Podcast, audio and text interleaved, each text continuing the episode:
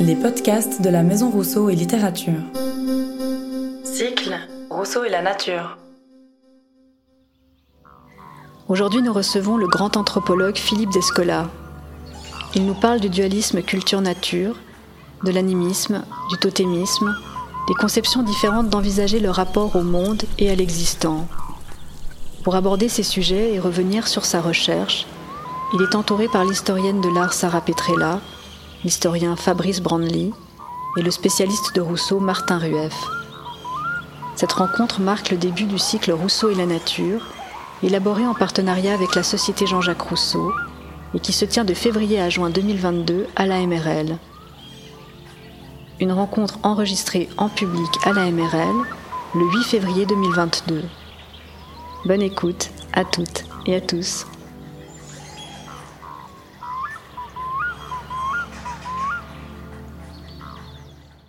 Bien, pour simplifier, on pourrait dire que la, journée que Philippe Descola nous, offre aujourd'hui, euh, elle se partage entre deux pôles, euh, c'est-à-dire autour de deux livres qui ont considérablement modifié euh, non seulement le champ dont il est spécialiste, l'anthropologie, mais de manière plus générale les sciences sociales et la perception que nous avons d'un grand nombre de phénomènes humains.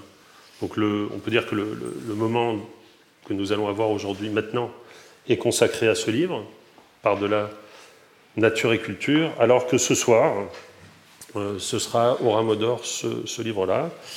Et vous voyez que les livres de Philippe Descola sont des petits livres. Si Rousseau, selon l'hommage que lui a rendu Lévi-Strauss ici même à Genève en 62, et le fondateur des sciences de l'homme, c'est sans doute parce qu'il leur a offert un objet et une méthode. Quand on veut étudier les hommes, il faut regarder près de soi, écrit-il dans l'essai sur l'origine des hommes. Mais pour étudier l'homme, il faut apprendre à porter sa vue au loin. Il faut d'abord observer les différences pour découvrir les propriétés. On trouve ici, dans ce texte bien connu, la définition de la position de l'observateur, qui fait partie de son objet, la valeur de la distance, aller loin, et celle d'une méthode, la méthode comparatiste. Mais surtout, on trouve posée, et c'est ce qui avait retenu l'attention de Lévi-Strauss, une nouvelle ontologie à laquelle Saussure donnera ici même encore plus tard sa formulation scientifique. Dans la langue, il n'y a que des différences sans terme positif. Mm. Entendez, la différence prime l'identité et même elle s'en déduit. Mais il y a plus encore. Le rapport entre le donné des hommes et la structure de l'identité et de la différence se donne en chiasme par rapport à l'opposition du singulier et du pluriel. L'argumentation de Rousseau, toujours plus compliquée qu'il n'y paraît, consiste à souligner que pour connaître le pluriel identique des hommes, il suffit de regarder près de soi leur variété, mais, que si d'aventure on veut connaître sa singularité différenciée, il faut partir loin. Il y a, et on le sait bien aujourd'hui, un mauvais et un bon pluriel. Le mauvais pluriel, c'est le pluriel de l'identique. Le bon, c'est celui qui introduit la différence. On peut dire sans doute que l'anthropologie invente un pluriel interne de l'homme, comme la grammaire a inventé un complément d'objet interne. L'homme est donc ce système de différence d'avec lui-même qui ressort si on le compare à des occurrences qui s'éloignent du modèle qu'on a sous la main. L'ethnographe aide alors l'anthropologue quand il nous oblige à aller voir là-bas pour vérifier qu'on n'y est pas et qu'il revient nous le dire. Il arrive pourtant qu'il n'en revienne pas de revenir, si j'ose dire. Et c'est le cas de Philippe Descola dont il y aurait quelques grossièretés à affirmer devant lui, euh, à moins de la distance nécessaire qui pourrait permettre de le faire, qu'il est tout simplement devenu l'anthropologue et sans doute l'intellectuel le plus influent de notre temps. Il n'y a rien d'exagéré à soutenir que Philippe Descola n'est pas tout à fait revenu du séjour de trois ans qu'il fit chez les Achuars en Amazonie équatoriale entre 1976 et 1978 alors qu'il n'avait pas 30 ans. Si ce séjour a déterminé la carrière brillante d'un chercheur qui a fini par occuper la chaire dont le titre même aurait tout mériterait tout un commentaire, d'anthropologie de la nature au Collège de France, il a modifié la manière de voir le monde du jeune philosophe comme, celle, comme celui pardon, de toutes ses lectrices et de tous ses lecteurs. Plusieurs livres ont déployé ce retour.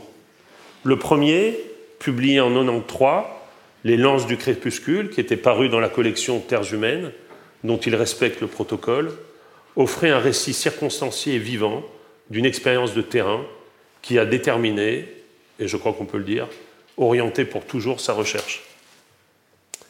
Vincent Debanne, que je salue, a su expliquer combien les anthropologues français se distinguent peut-être de leurs collègues d'autres pays en offrant souvent deux versions de leur terrain, un récit littéraire mené à la première personne et une enquête scientifique. À coup sûr, les lances du crépuscule offrent un merveilleux récit du séjour chez les gens du palmier d'eau.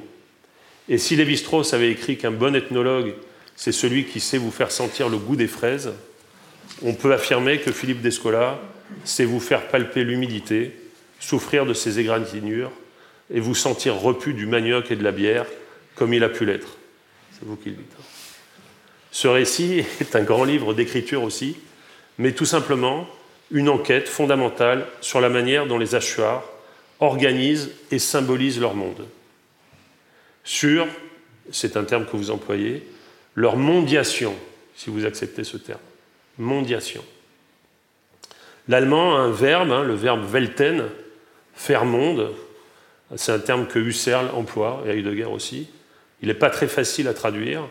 On pourrait proposer hein, mondoyer plutôt que mondifier. Les lances du crépuscule, c'est le récit de la manière dont les, achats, les hachoirs mondois font monde.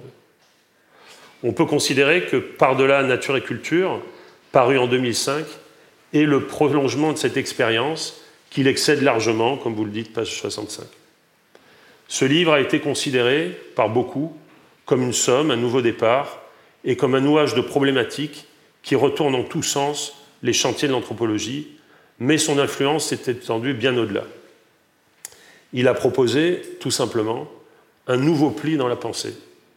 Et c'est pourquoi il est déterminant pour toute une série de penseurs de l'écologie, de Bruno Latour à Catherine Larère, mais aussi pour toute une série de philosophes, d'anthropologues qui s'interrogent sur l'identité, sur la différence, sur l'identification. Si j'osais, je dirais qu'avec Descola, les réponses à la question qu'est-ce que X? ne peuvent plus s'énoncer avec la même tranquillité que jadis. La bonne vieille disserte de philo. Hein. Qu'est-ce que la nature Qu'est-ce que la culture? Ou qu'est-ce que la forêt même? Ça, ça, exige un prof de philo qui a lu Descola. L'ontologie de la différence, suggérée par Rousseau, dont je parlais il y a un instant, développée par le structuralisme et théorisée par Lévi-Strauss, trouve donc chez Descola la force d'un programme dont les conséquences théoriques, esthétiques, mais aussi morales, sociales et politiques sont considérables. Alors que la politique de Lévi-Strauss invitait, vous le savez, une forme de conservatisme. Si ce livre est détenteur d'une charge politique d'autant plus grande qu'elle émoine d'un savoir prodigieux, d'une capacité théorique et typologique hors du commun, et d'une plume d'une très grande élégance, c'est en raison du pli que j'évoquais. En dépit de sa rage de convaincre, c'est vous qui le dites, j'ai la rage de convaincre, aucune simplification chez Descola, un souci constant des savoirs et aussi une exigence de construire, une espèce de vis typologica. La conviction qui traverse ce livre est qu'il faut que nous remettions en cause le partage entre un ordre de conventions qui réglerait la vie humaine et la nature tenue à distance face à nous. Si ce partage doit être remis en cause, c'est précisément parce qu'il n'est pas naturel.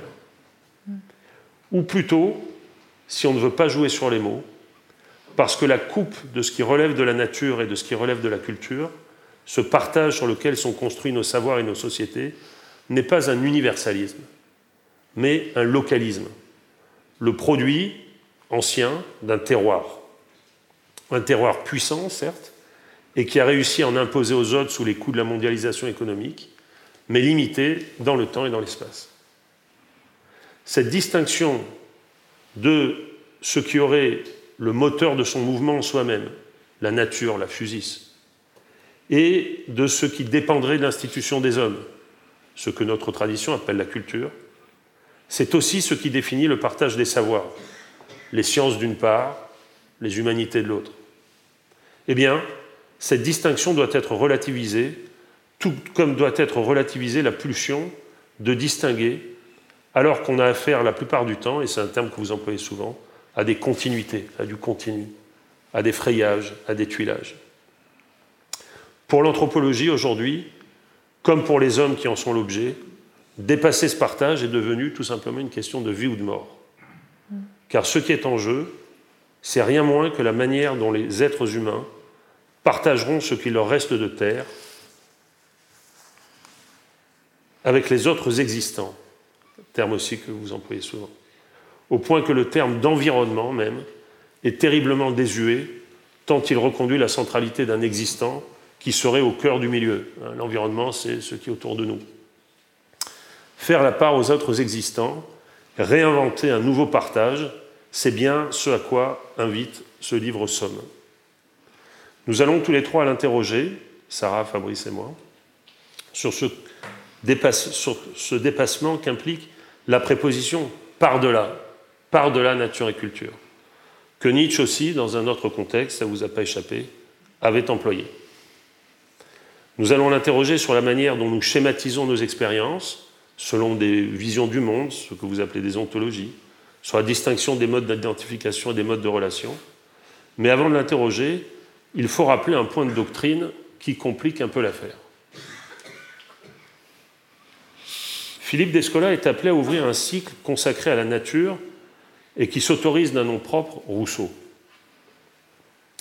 On va interroger successivement Eva le disait, la nature des animaux, la nature des hommes, la nature des plantes, la nature des femmes, la nature de l'amour.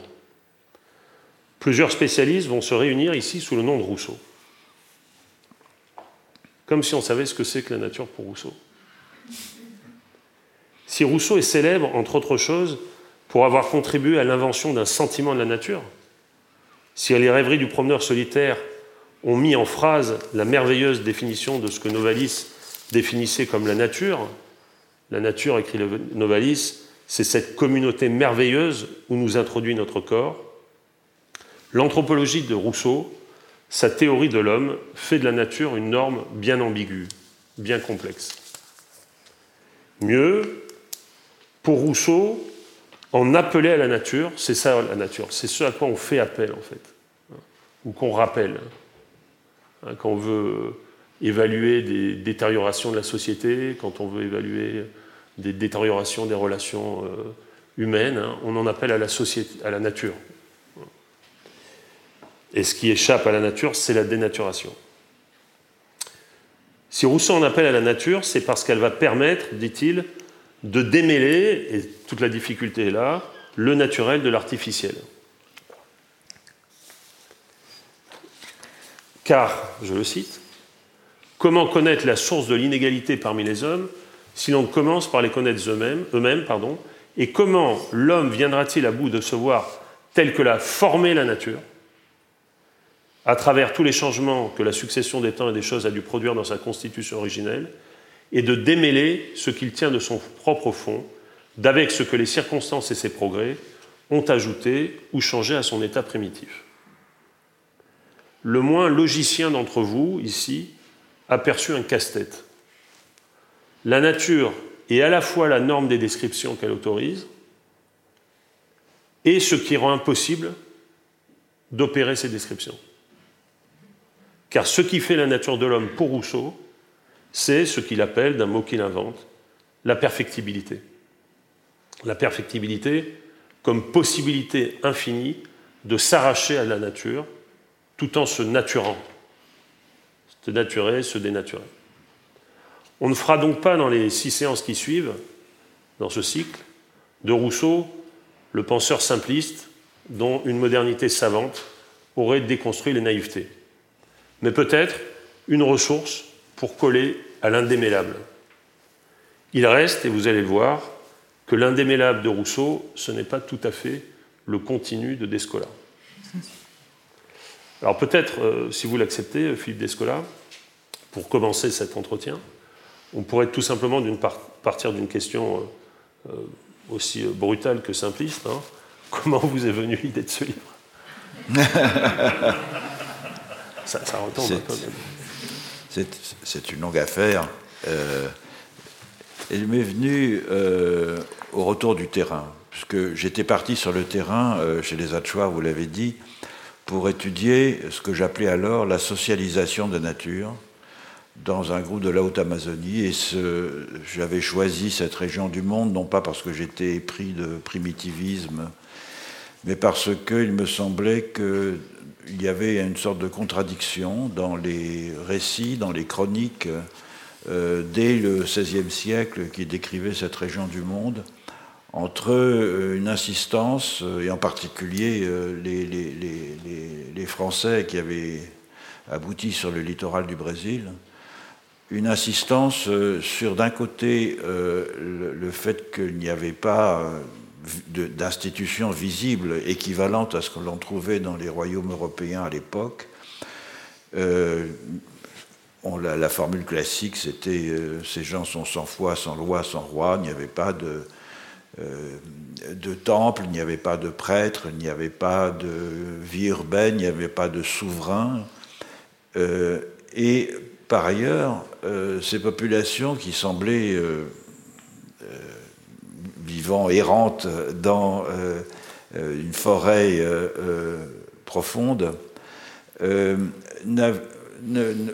était très très proche au fond de la nature justement, c'est-à-dire alors, cette formulation, elle, n'intervient pas dans les premiers textes de la Renaissance, bien sûr, elle intervient un peu plus tard, en particulier au XVIIe et au XVIIIe siècle où les, je pense en particulier à quelqu'un qui était pourtant l'un des premiers ethnographes, euh, euh, qui est un Bolt, euh, qui décrivant, fondateur de la géographie, qui décrivant des populations du, delta de l'Orénoque, disait ils sont comme des abeilles, ils butinent un palmier dont ils se servent comme une source principale de nourriture. Et donc il n'y a pas de, a pas de dissociation. Alors chez, Humboldt, euh, il y a aussi des raisons euh, intellectuelles qui euh, le poussent au fond à, traiter sur un même plan, et c'est une des grandes, des grandes originalités de Humboldt, à la fois les phénomènes sociaux et les phénomènes techniques et l'usage de la nature, etc. Mais cette, contradiction, elle, traverse au fond toutes les descriptions jusqu'au 19e siècle, jusqu'au 20e siècle même, et dans l'anthropologie naissante, toutes les descriptions des populations de cette région. Et donc il y avait là un mystère, une énigme, un paradoxe euh, qui m'avait euh, attiré. Et euh, les raisons du choix de ce terrain, et en particulier du thème, la socialisation de la nature, c'était d'essayer de comprendre quel rapport les populations d'Amazonie, en tout cas l'une d'entre elles, entretenait avec ce que j'appelais encore l'environnement, son environnement naturel. Et puis, euh, je ne vais pas m'étendre longtemps sur le terrain, j'en ai beaucoup parlé euh, dans euh, Les Lances du Crépuscule, qui est mon deuxième livre, pour reprendre la formule de Vincent de Ben, puisque le premier c'était ma thèse, hein, la, nature domestique, dans laquelle je commençais à m'interroger au fond sur l'existence de, de, de de ces régimes de continuité de discontinuité entre humains et non-humains que j'observais euh, chez, les Hatchoirs, et dont le résultat, cette thèse, était euh, assez euh, décalé par rapport au but que je m'étais proposé lorsque j'ai été voir Lévi-Strauss tout tremblant pour lui, c'était mon directeur de thèse, hein, pour lui proposer de, de faire une thèse et où j'avais longuement expliqué précisément euh, ce que je souhaitais faire, comprendre les, techniques, euh, les, les, conceptions, les, symbolismes qui entouraient les âges de la nature. il m'avait donné ce conseil à la fin, laissez-vous porter par le terrain. C'était un conseil d'une infinie justesse, bien sûr, parce que le terrain m'a conduit à complètement remettre en question les problèmes que je me posais au départ. Et euh, notamment, pour, faire, pour dire les choses simplement, parce que euh, l'idée d'une nature extérieure euh, aux hachoirs euh, s'est peu à, peu dissoute face aux pratiques de ces Amérindiens qui euh, traitaient les plantes et les animaux comme des partenaires sociaux avec lesquels ils entretenaient euh, des rapports au quotidien, notamment à travers les, plusieurs régimes de communication, notamment par les rêves, mais aussi par des incantations magiques qu'ils leur adressaient. Et euh, il y, a un concept qui m'a paru très très intéressant chez les Achuar, c'est le concept de personne. C'est comme ça que je le traduis. Euh, dans, la langue Achua, euh, Eins signifie euh, tous les êtres avec lesquels on peut communiquer parce qu'ils ont une disposition interne qui permet la communication. Alors on peut dire qu'ils ont une âme si vous voulez. et ce terme n'était donc pas réduit aux humains, mais englobait un très grand nombre d'humains, de non-humains, d'esprits. Mais après tout, les, animaux et les plantes sont aussi des esprits, parce que lorsqu'on s'adresse à leur, âme, à leur esprit, ils deviennent une manifestation. Euh, euh, euh, ils, se présentent sous, la forme d'êtres avec lesquels on peut communiquer, donc au fond d'âmes qui sont revêtues d'un costume corporel. Et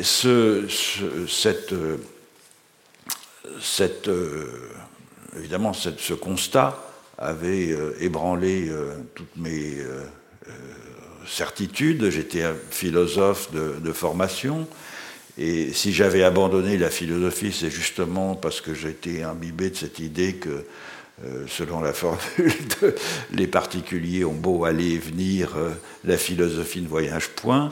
Et il m'a semblé intéressant de faire voyager la philosophie en allant sur le terrain pour examiner comment des gens collectivement faisaient autre chose que des expériences de pensée, mais des expériences de vie dont on pouvait tirer des enseignements. Et donc,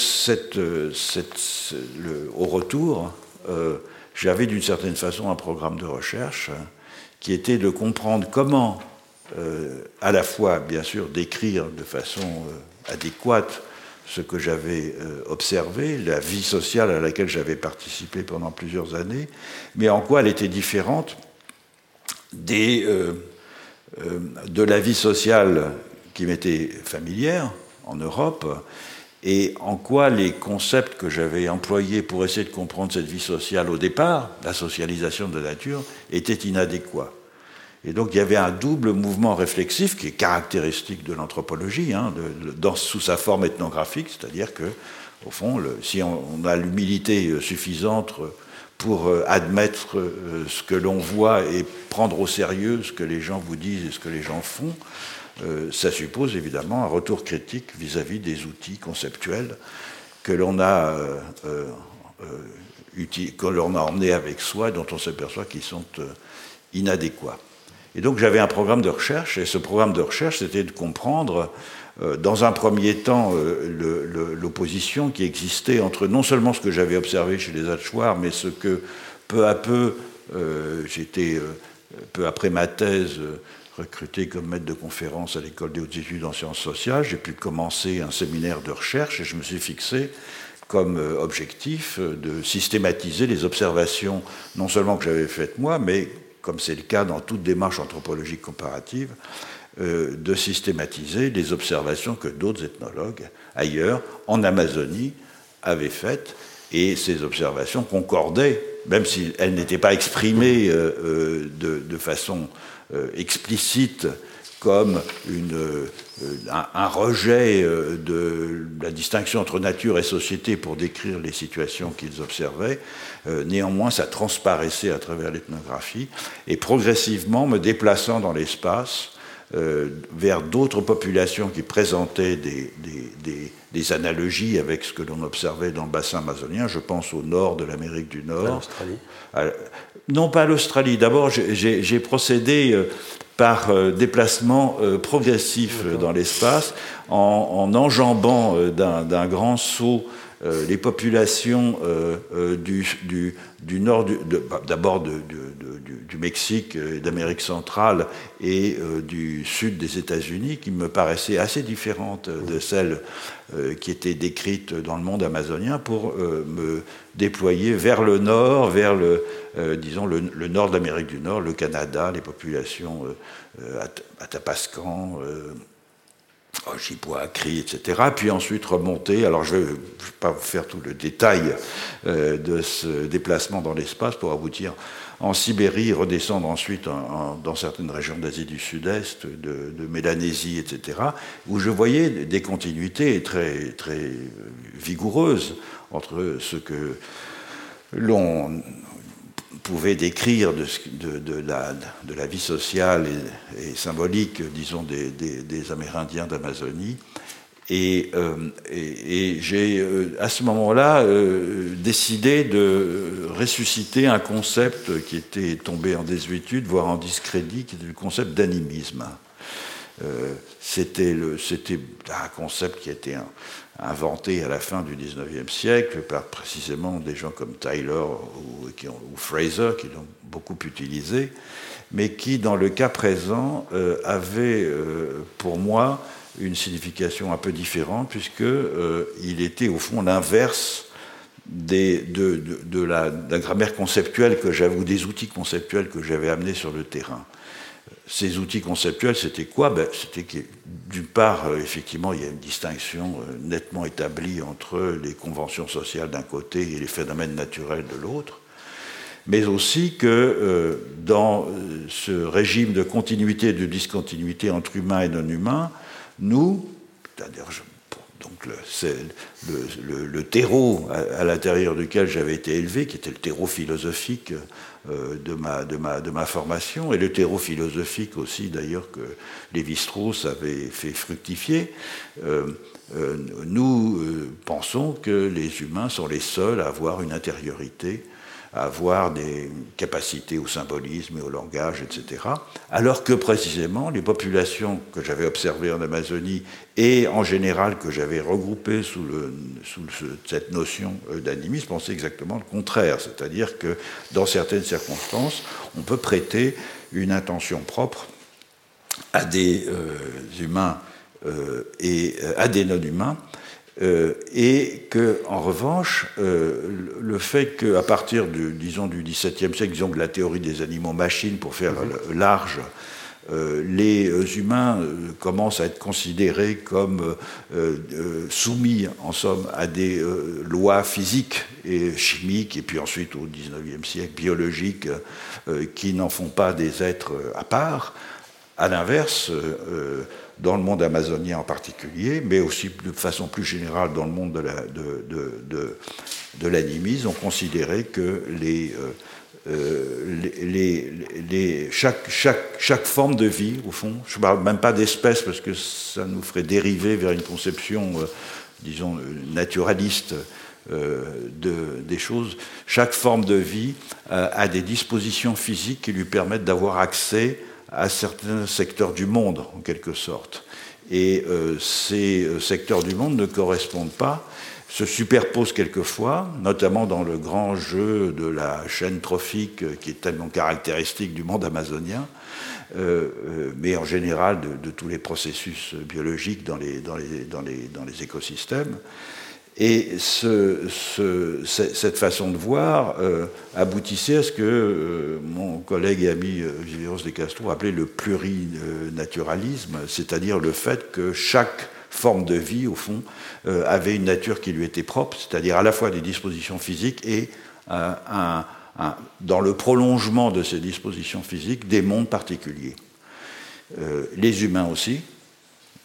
dans le monde animiste, les humains ne constitue pas. Euh, l'humanité n'existe pas en tant que telle, c'est un concept euh, d'une abstraction qui n'a guère de sens, mais chaque euh, variété d'humains, donc chaque groupe tribal, si vous voulez, est à la manière d'une espèce dotée de caractéristiques que nous nous appelons culturelles, une langue, des parures, des armes, des formes d'habitat, etc., mais qui sont perçues, au fond, exactement comme ça l'est, par exemple, pour les animaux, comme des moyens d'agir sur le monde, qui vont différencier, tribu par tribu, ces formes de vie.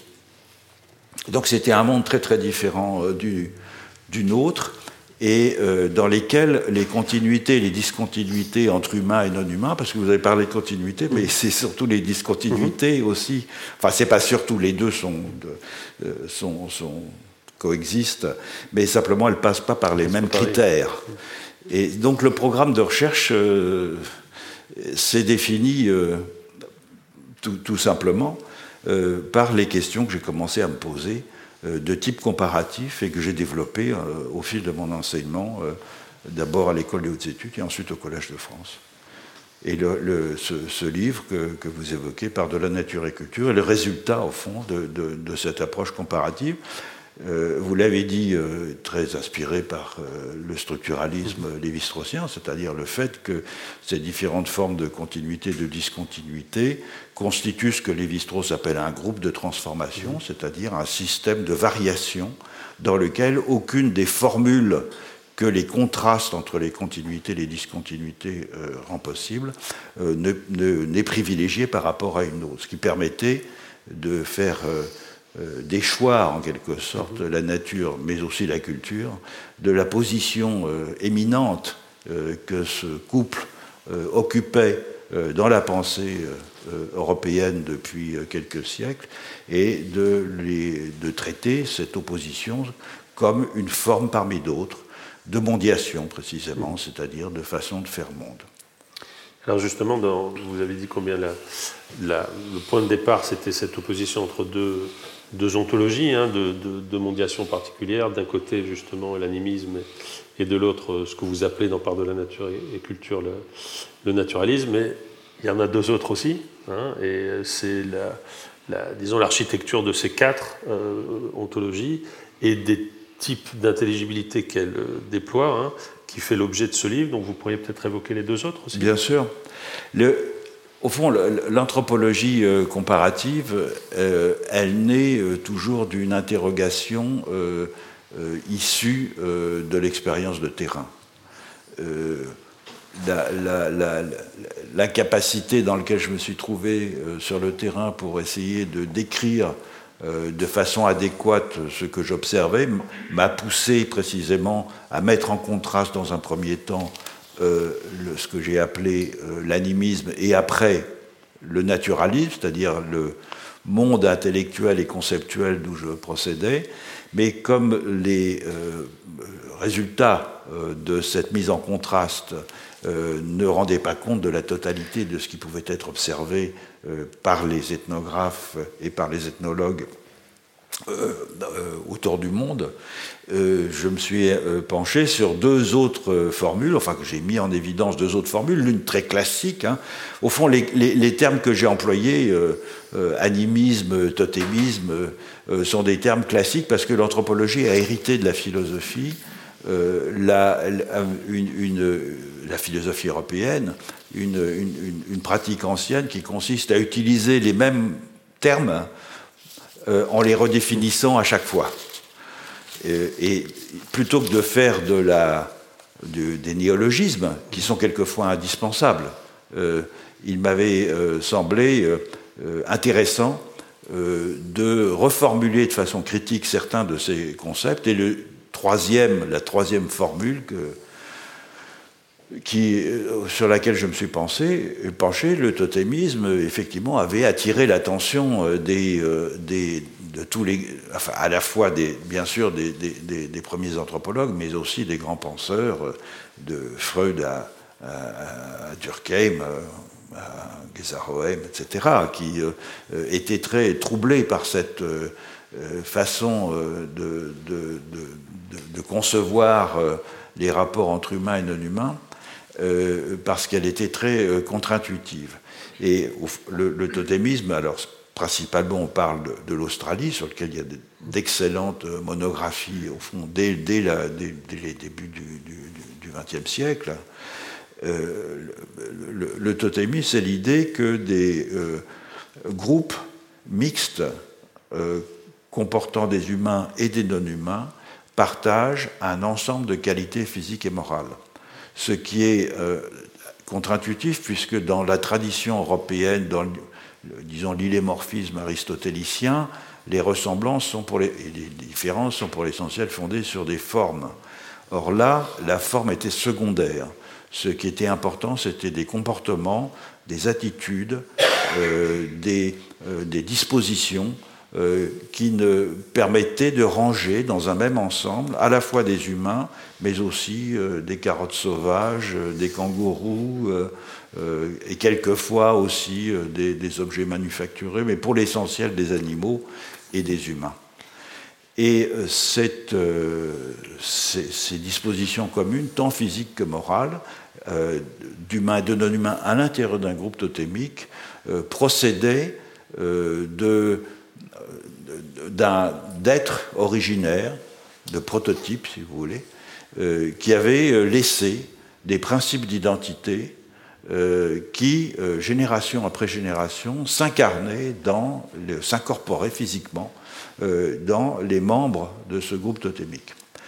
Et la, difficulté que posait le totémisme et que, des gens comme Durkheim ont, on, simplifiait, disons, et peut-être même Lévi-Strauss aussi d'une certaine façon, en le prenant comme un dispositif purement classificatoire, c'est qu'il était évidemment euh, très difficile de comprendre comment on pouvait euh, dire que des euh, humains descendaient d'un ancêtre animal, par exemple.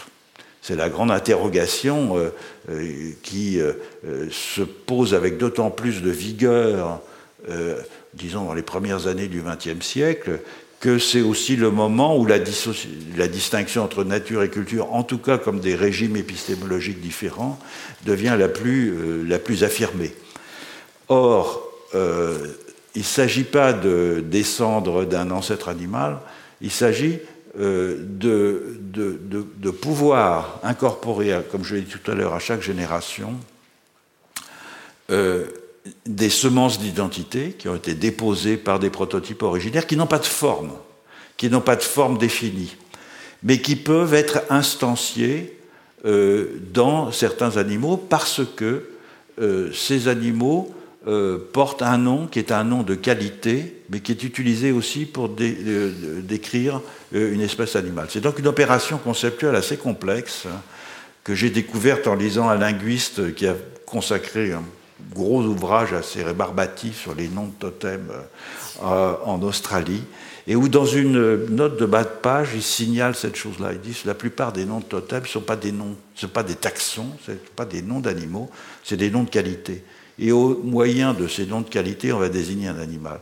Donc c'était plus du tout une question d'hériter euh, des, caractéristiques d'un animal, c'était d'hériter des caractéristiques d'un prototype, qui s'appliquait indifféremment à des euh, animaux, des plantes éventuellement, et à des humains. troisième formule. Et la dernière formule, c'est la formule, au fond, elle, était, euh, elle, crevait les yeux, euh, sauf que on avait du mal à, l'envisager. Elle m'est apparue avec, sous, sa forme la plus évidente, parce que pour autre chose, j'étais en train de relire euh, un, chapitre du livre de Foucault, Les mots et les choses, qui s'appelle La prose du monde, dans lequel Michel Foucault euh, euh, définit les mécanismes au moyen desquels la pensée de la Renaissance établit des correspondances. Et je lisais en même temps un livre euh, de Granet sur la pensée chinoise, qui était consacré euh, à, au fond, à, l'importance, euh, enfin qui mettait en évidence en tout cas l'importance du raisonnement analogique, de la pensée analogique dans la pensée chinoise. Et, je découvrais qu'au fond, en dépit des différences qu'on avait maintes fois soulignées entre la pensée, disons, européenne, grecque en particulier, et la pensée chinoise, il y avait des, correspondances très intéressante entre ces deux régimes. Et c'est à ce moment-là que l'idée d'une quatrième formule m'est apparue, fondée sur l'idée que le monde est composé d'un très grand nombre d'éléments. les êtres eux-mêmes sont composés d'éléments, de situations, d'états, etc. Et que dans ces mondes très disparates, il fallait pouvoir trouver entre ces éléments des, des, liens. Et ces liens étaient fondés précisément sur la correspondance, sur l'analogie. C'est pour ça que j'ai appelé analogisme ce système, qui nous était au fond très familier, puisque c'était, il, avait dominé euh, jusqu'à la Renaissance, et continue d'ailleurs à être très euh, important euh, pour nous. et donc c'était la quatrième formule, en, somme, dans laquelle tout était discontinu. Euh, dans le monde, mais cette discontinuité était euh, rendue euh, moins visible par des chaînes de correspondance qui permettaient notamment une herméneutique, c'est-à-dire une, interprétation des relations entre les éléments du monde, qui joue encore un rôle important, je l'ai dit tout à l'heure, c'est l'idée de sur lequel, au fond, les horoscopes euh, que l'on consulte mhm. dans son journal, euh, quelquefois euh, le matin, est, fondé sur, cette notion de correspondance entre macrocosme et microcosme, dont on pourrait penser qu'elle est universelle, il n'en est rien. cette, cette obsession pour les correspondances entre le grand monde, entre le, système cosmique et puis le corps humain pensé comme un monde en miniature, est tout à fait caractéristique de la pensée analogiste. On ne trouve absolument pas chez les totémistes ou les animistes, par exemple. Et le naturalisme imagine s'en être un peu euh, détaché, euh, alors que, bien évidemment, il y a des, restes d'analogisme dans notre, dans notre culture quotidienne. Voilà les quatre formules qui constituent le fondement, au fond, de la, des, des, des, des, quatre grands régimes ontologiques que j'ai développés dans Part de la nature et culture. Merci beaucoup et vous montrez aussi comment ça implique des, des modalités de penser les attachements, hein, de fonder des collectivités, des communautés. Et c'est ça aussi qui a beaucoup euh, compté dans la pensée euh, politique hein, qui s'inspire de, vos travaux. Et, oui, bah, euh, si je peux avoir le, le visuel, pour poursuivre en fait sur, euh, sur votre explication d'ailleurs très claire des quatre ontologies euh, que vous avez bien définies dans vos ouvrages, j'aimerais, euh, si l'image veut bien le faire, revenir sur la question des frontières. Elia, ça fonctionne pas. revenir sur la question des frontières entre les ontologies que vous définissez certes de manière très claire, mais que vous envisagez également comme des archipels ou des tendances, avec la possibilité, par exemple, il y a quelques exemples, merci, euh, euh, d'animisme avec une coloration, vous dites une coloration euh, analogiste, et donc je voulais partir de cette image, donc c'est une tunique du XVIIIe siècle contemporaine de Rousseau, réalisée par un collectif Inunascapi, euh, qui pourrait très bien illustrer euh, ce que vous dites, euh, la manière dont vous définissez l'animisme, puisqu'il s'agit là du rêve du chaman lié à la chasse au caribou, mais qu'en même temps la coupe est occidentale, puisqu'il s'agit d'une tunique à l'occidentale. Et, et si j'aimerais vous entendre au sujet des frontières entre les catégories, c'est parce que j'ai l'impression que dans votre titre, Par de la nature et culture, il y a une volonté euh, de pas refaçonner le naturalisme, mais de nous obliger à adopter une perspective critique sur euh, nos propres euh, modes, non seulement de pensée, mais de relation avec les existants. Alors je vais revenir un peu sur la tunique qui est très intéressante en effet parce que dans ce que j'appelle l'archipel indalogiste, parce que ce sont géographiquement des territoires discontinus, mhm. euh, qui, euh, euh, pour des raisons historiques qu'il est difficile d'élucider pour le moment, ont fait des choix de privilégier plutôt telle ou telle forme de mondiation que telle autre, choix qui se sont perpétués au fil du temps, mais qui ont parfois été infléchis aussi. J'en donne un exemple dans mon, dans mon dernier livre en parlant des Tsimshian de la côte nord-ouest du Canada, qui sont à la fois animistes et totémistes, et ça se voit très bien dans les images. Mais pour revenir à la tunique, ce qui est intéressant dans l'archipel animiste, c'est le fait assez commun que les, enfin même généralisé, que les corps sont des vêtements. Mm-hmm.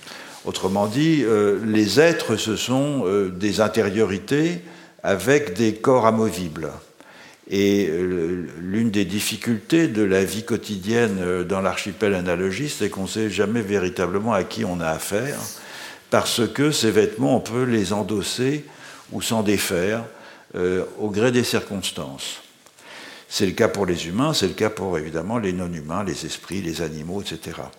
Or, l'une des caractéristiques euh, des vêtements là où on en porte dans l'archipel animiste, euh, c'est-à-dire dans les latitudes les plus septentrionales, c'est que ces corps euh, animaux sont faits évidemment pour les humains d'animaux. autrement dit, le, on, endosse un costume qui reproduit, qui récapitule l'anatomie de l'animal euh, auquel on l'a emprunté. Donc on va faire des, euh, pour les jambes, on va faire des bottes avec euh, des, des, cuisseaux de, caribou etc., ou de rennes, etc.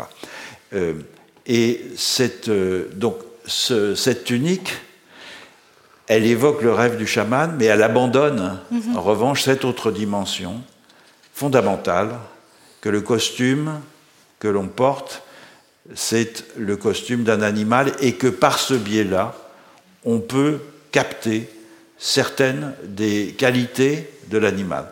La mythologie, euh, tant en Amazonie que dans le nord d'Amérique du Nord, et c'est le même le cas en Sibérie, la mythologie, c'est l'histoire de la spéciation, c'est-à-dire c'est l'histoire qui euh, euh, euh, énonce par une série de petits épisodes comment un monde intégralement culturel, dans lequel des plantes, des animaux et des humains avaient une vie sociale qui ressemble évidemment en tout point à la vie sociale des humains euh, contemporains, euh, ont perdu euh, leur apparence physique qui n'est jamais précisée non plus. On, est dans un cas un peu analogue à celui de l'Australie, mais qui leur permettait de faire de la cuisine, de faire de la musique, de cultiver des plantes, etc. Et tout d'un coup, se sont transformés en l'espèce euh, euh, euh, dont il portait le nom auparavant et acquiert de ce fait une existence végétale ou animale, tout en gardant l'intériorité qui caractérisait au fond leur, leur, leur vie sociale auparavant. Donc ils perdent leur, leur corps, mm. leur corps polyvalent, général, pour adopter un corps spécifique. Et c'est la même chose qui arrive aux humains. Donc lorsque les humains veulent récupérer une partie de cette polyvalence des corps originaires, euh, avant la spéciation naturaliste, on passe véritablement hein, du monde de la culture au monde de la nature avec la, avec la mythologie. C'est exactement l'inverse de ce que l'on imagine ordinaire. Et lorsqu'on veut récupérer euh, les capacités de ces corps polyvalents originaires, évidemment, on va les emprunter à ceux qui, qui ont conservé certaines de ces caractéristiques, c'est-à-dire telle ou telle espèce animale, par exemple, ou bien dans les ornements, c'est le cas en Amazonie, par exemple, où l'on va porter des parures qui sont euh, faites d'un très grand nombre d'appendices animaux. Et c'est une sorte d'extension, en quelque sorte, des dispositions du corps humain euh, fondées sur l'emprunt à des animaux euh, de, ces, de, de, chacune des dispositions particulières qu'une espèce aura conservées pour elle après ce grand épisode de la spéciation. Donc il y a beaucoup à dire derrière cette tunique, en et, fait. Et en, en somme, l'image en contexte animiste peut participer de la physicalité des humains, puisqu'elle peut naître, euh, comme en l'occurrence euh, cette tunique, peut être euh, le vêtement et donc activé, contrairement au régime que vous avez appelé naturaliste, c'est-à-dire le nôtre, dans lequel la nature est inventée pas seulement par les savants et les philosophes, mais aussi par ceux que vous appelez les imagiers, qui à partir du XVIe siècle, et vous l'avez commenté dans votre ouvrage, dessine le paysage et donc façonne un certain rapport avec euh, le monde. Oui, alors la, peinture de paysage est tout à fait caractéristique de ce, de ce phénomène. Euh, elle est d'une double façon. Euh, elle, elle, elle, prend des. Alors, j'ose à peine dire ça devant des historiens de l'art, mais enfin, elle prend deux voies qui sont assez divergentes, d'abord en Europe du Nord et ensuite en, dans le nord de l'Italie avec euh, l'invention de la perspective euh, linéaire. Euh, dans l'Europe du Nord, ce qui compte au premier chef, c'est de restituer la cohérence visuelle d'un espace en multipliant les détails. C'est-à-dire, et c'est pour ça que j'accorde dans mon dernier livre une grande importance à, Robert Campin, un, peintre flamand du début du XVe siècle, qui a porté une attention absolument obsessionnel euh, aux, détails les plus infimes euh, des, des, environnements, des lieux qu'il décrit. en Italie, c'est une chose bien connue que Panofsky avait montré dans un célèbre essai, on construit le monde à partir de la vision subjective d'un observateur, d'un peintre et donc du spectateur en organisant les, lignes de fuite à partir de son, regard. Donc on construit un espace mathématique objectivé, euh, mais qui est objectivé par un regard lui-même subjectif. Ça, c'est un bon exemple, celui-là. Et, ce qui est intéressant, c'est qu'on voit dans le coin inférieur euh, gauche, je ne sais pas si vous le distinguez bien, un tout petit personnage qui est en train de dépeindre cette, vue. Autrement dit, euh, pour, d'une manière générale, euh, pour, autant que l'on sache, la, vue du paysage est extrêmement exacte du point de vue des formations euh, rocheuses. c'est dans le, c'est dans le, c'est, en Bohème et c'est absolument typique du paysage montagneux en quelque sorte des monts de Bohème. Et ce que fait euh, ce personnage, dont on peut penser que c'est Roland Savary qui se, représente, c'est non seulement de dépeindre un paysage, mais c'est de se dépeindre lui-même en train d'objectiver un paysage. Voilà. Donc c'est vraiment la représentation de la représentation euh, qui, pour moi, euh, j'ai découvert un, peu par hasard un jour ce dessin dans une galerie du Louvre. Tout d'un coup, ça m'a sauté au visage comme étant quelque chose de, aux antipodes, au fond, de ce qui intéresse les euh, animistes, euh, dans, précisément par exemple dans les costumes du, Grand Nord, qui est au contraire euh, de transformer un corps en image, mm-hmm. en empruntant à d'autres types d'êtres, de, en quelque sorte, certains de leurs caractéristiques, attributs ou dispositions. Mm. Fabrice Je crois qu'il faut que je me saisisse de, ce micro-là. Moi, j'avais une question, mais qui, évidemment poursuit, poursuit la discussion euh, telle, qu'elle est proposée autour de, des quatre ontologies, et qui est une question qui a rapport au fond à, la discipline.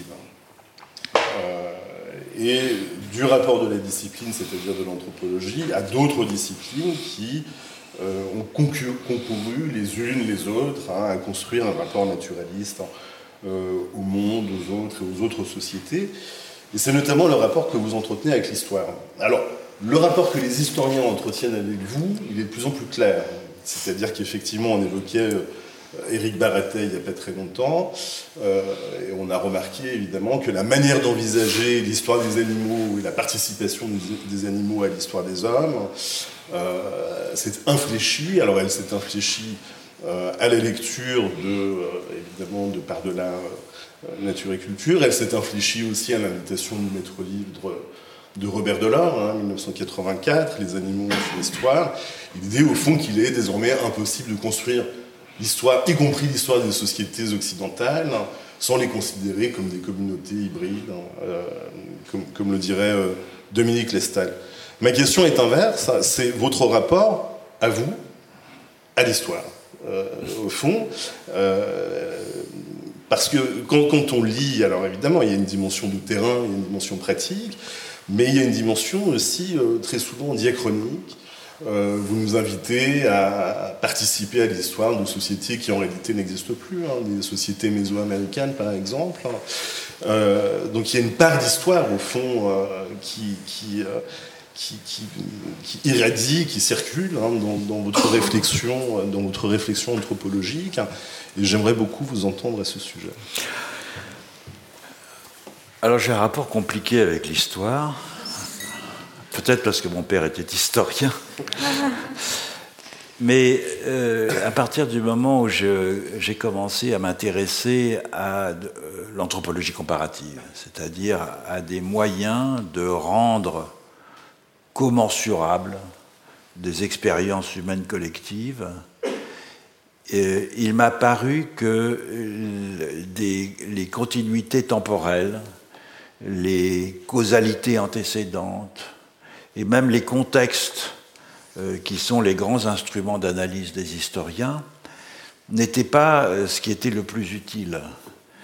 Et ça m'a tout particulièrement frappé lorsque j'ai commencé à m'intéresser aux images comment comparer euh, cette image de Savary avec euh, la tunique euh, sur, la base de, de quelle... Alors on peut, faire, on peut la comparer avec la tunique du XVIIIe siècle. Hein. Évidemment, l'influence des costumes français dans la, en Nouvelle-France sur la façon de s'habiller des, des Amérindiens. Mais si, en étant, au fond, le, justement le, schème temporel de façon beaucoup plus large, à ce moment-là, on perd les repères historiques. Et euh, c'est là que la comparaison anthropologique se dissocie, au fond, de, l'histoire en euh, prenant euh, des schèmes de pratiques, des schèmes de mondiation, etc., en les coupant euh, de façon délibérée euh, euh, de toute temporalité, c'est-à-dire de toute causalité antécédente, pour revenir à, cette question, qui bien sûr n'est pas la, forme la plus maintenant répandue de causalité historique, mais qui, joue encore un rôle j'allais dire presque implicite chez les, historiens. Un, événement, on a tendance à voir un événement comme ayant été précédé par d'autres événements qui ont donné sa forme à cet événement. Si on sort de cette, euh, généalogie, euh, à ce moment-là, euh, la, dimension formelle joue un rôle beaucoup plus important. Donc je m'inscris beaucoup plus dans une perspective structurale ou dans une perspective à la cassireur, si vous voulez, qui consiste à isoler des éléments pour essayer de voir comment ces éléments fonctionnent les uns par rapport aux autres, plutôt que de les inscrire dans une granularité historique ou temporelle euh, qui rendrait ce, genre d'opération euh, beaucoup plus euh, difficile. Ce qui évidemment ne m'empêche pas d'avoir recours aux historiens pour me saisir en quelque sorte de ce qu'ils décrivent comme si c'était des instantanés atemporels. Alors c'est peut-être un usage que les historiens vis-à-vis desquels ils peuvent avoir des doutes. Mais c'est pour ça qu'en effet, pour les civilisations mésoaméricaines, je me suis beaucoup euh, servi euh, pour les Mexicains, les Aztèques, hein, euh, de travaux qui sont à la fois des travaux de philologie du nahuatl et des travaux d'historiens et de, gens qui analysent les, premières chroniques, etc en, pensant que le, tableau, puisque au fond j'évoquais tout à l'heure la pensée chinoise et la mhm. pensée de la Renaissance, et j'ai lu peu de temps après euh, euh, un, très beau livre sur la pensée nahuatl, précisément d'un philologue euh, mexicain, Lopez Austin. qui, au fond, fournissait des éléments qui permettaient de rendre commensurables ces, ces, trois, ces trois civilisations dont beaucoup de choses peuvent, à, première vue, nous, nous faire penser qu'elles n'ont qu'un rapport. Or, dans la façon dont elles organisent euh, énormément d'aspects de la vie quotidienne, elles ont des rapports, oui. Donc c'est la question, c'est la question formée. C'est pour ça que je suis euh, toujours, euh, au fond, très déférent vis-à-vis du, grand homme qui a vécu pas très loin d'ici. C'est pas, pas, tant dans cette maison que Ferdinand de Saussure, un peu plus loin, parce qu'il me semble qu'il a mis sur pied une méthode euh, qui, euh, développé par euh, les structuralistes et au premier chef par Claude Lévi-Strauss, est très utile pour, pour comprendre, le, pour faire de la comparaison. Cette dimension structurale actée, il y a un propos quand même qui revient souvent, qui est un propos qui vise dans vos textes, pas toujours au même endroit évidemment, à périodiser euh, et notamment à périodiser le naturalisme, à l'ontologie naturaliste. Or, cette périodisation varie. Euh, dans les formes du visible, c'est la philosophie des Lumières hein, qui est assignée comme un moment déterminant du naturalisme. Tout à l'heure, vous évoquiez le XVIIe siècle, hein, le moment cartésien au fond. Hein. Dans l'entretien que vous avez euh, eu avec Quentin de Vermeau et son collègue de la revue 19e siècle, c'est le 19e siècle qui est le moment de cristallisation, de systématisation du naturalisme. Euh, alors, est-ce que, cette variation de la périodisation euh, est, le, est, le, produit de ce que vous venez d'énoncer? C'est-à-dire que, fond, la question est une question structurelle et qui ne regarde pas, au fond, la précision de la périodisation Ou est-ce que la périodisation variable que vous proposez euh, pose implicitement euh, comme question subsidiaire le rapport du naturalisme, soit à la modernité, de façon très générale, soit à une forme particulière de modernité, qui est le capitalisme colonial du 19e siècle? J'ai combien de temps pour répondre à la question Je crois, je crois que c'est compté. Bon, il y a d'abord une question empirique. C'est qu'on dispose sur ce que j'appelle le naturalisme, d'une masse d'informations considérable qui nous fait défaut pour euh, comprendre euh, les civilisations qui se sont déployées dans les autres régimes ontologiques. Et donc évidemment, la périodisation de ce point de vue-là peut être beaucoup plus fine, parce qu'on a une histoire du naturalisme, on n'a pas une histoire de l'analogisme, on n'a pas une histoire du totémisme. Cette histoire du naturalisme, elle prend une forme euh, que je trouve intéressante et qui est peut-être liée au fait que le naturalisme a euh, inventé la flèche du temps. Et que de ce point de vue-là, il a un développement intrinsèque qui manifeste cette caractéristique temporelle, un certain type de régime historique.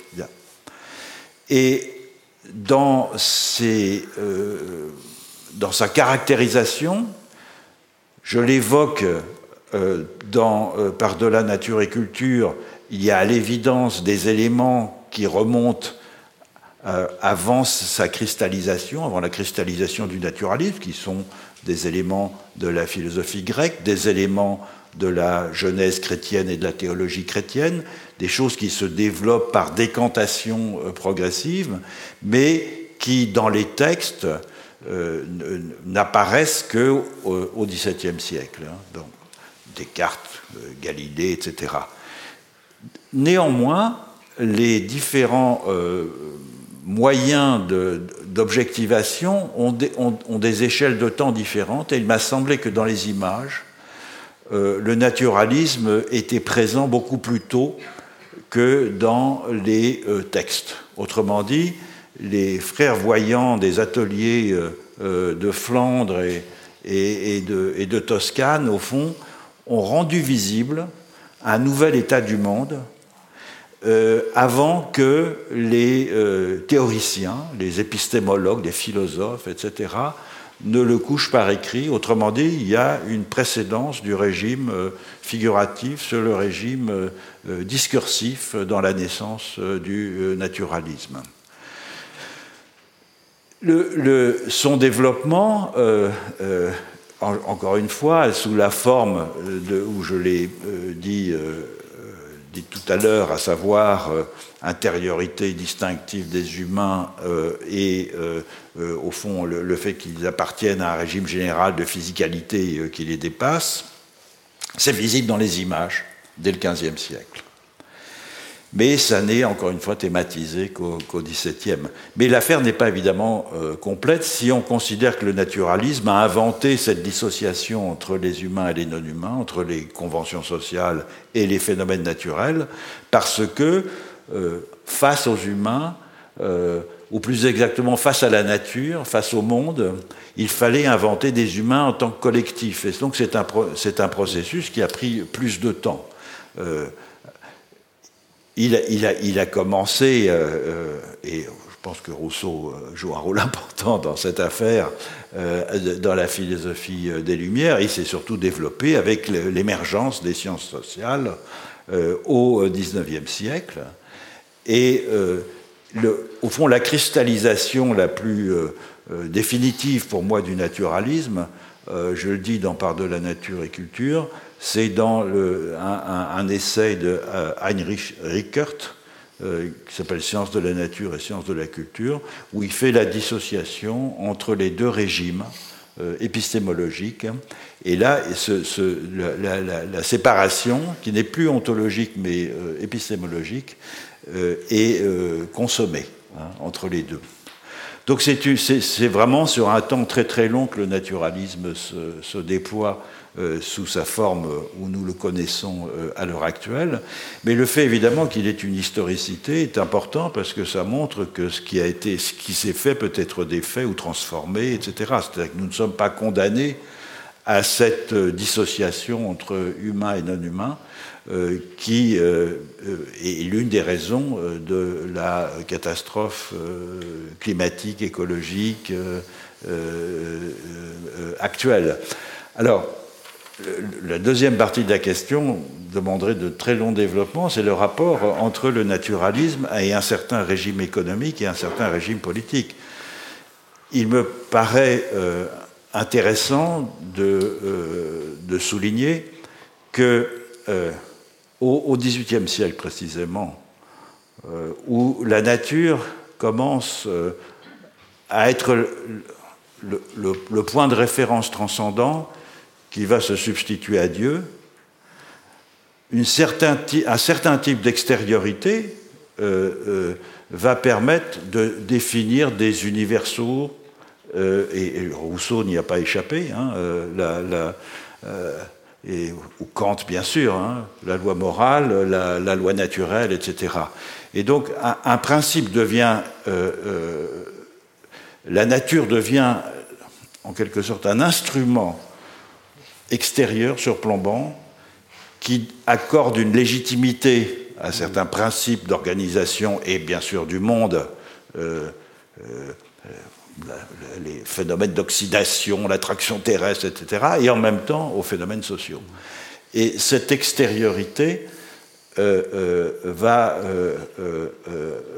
s'accompagner d'un phénomène caractéristique du XVIIIe siècle, quand les physiocrates, euh, les, euh, les mercantilistes, etc., vont découper à l'intérieur de l'ensemble des activités sociales un champ spécifique qui est celui des processus économiques, au même moment où, pour toutes sortes de raisons, euh, se libère le marché de la terre et de la main-d'œuvre.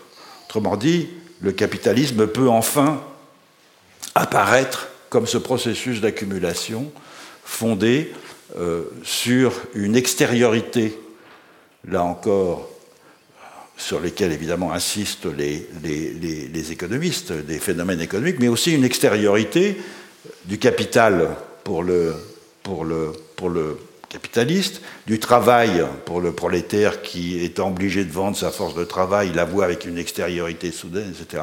Donc ce phénomène de dissociation qui s'accompagne de l'expansion coloniale, bien sûr, c'est-à-dire de la capacité pour des pays européens euh, dont les ressources étaient relativement limitées d'acquérir euh, des, grâce à l'exploitation notamment des Amériques, des ressources considérables à investir dans la production industrielle, forme un ensemble qui rend, il me semble, intrinsèquement lié le développement du capitalisme industriel, les premiers développements du capitalisme industriel, avec le naturalisme sous sa forme la plus accomplie, telle qu'il va se développer au XIXe siècle.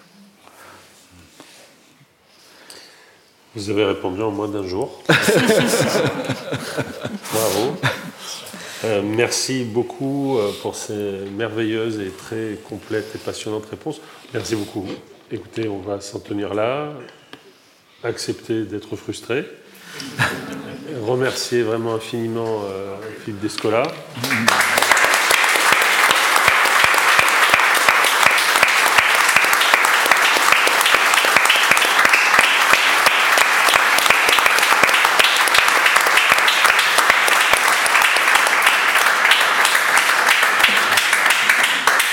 Gardez-en un peu pour Sarah Petrella et Fabrice Brandly.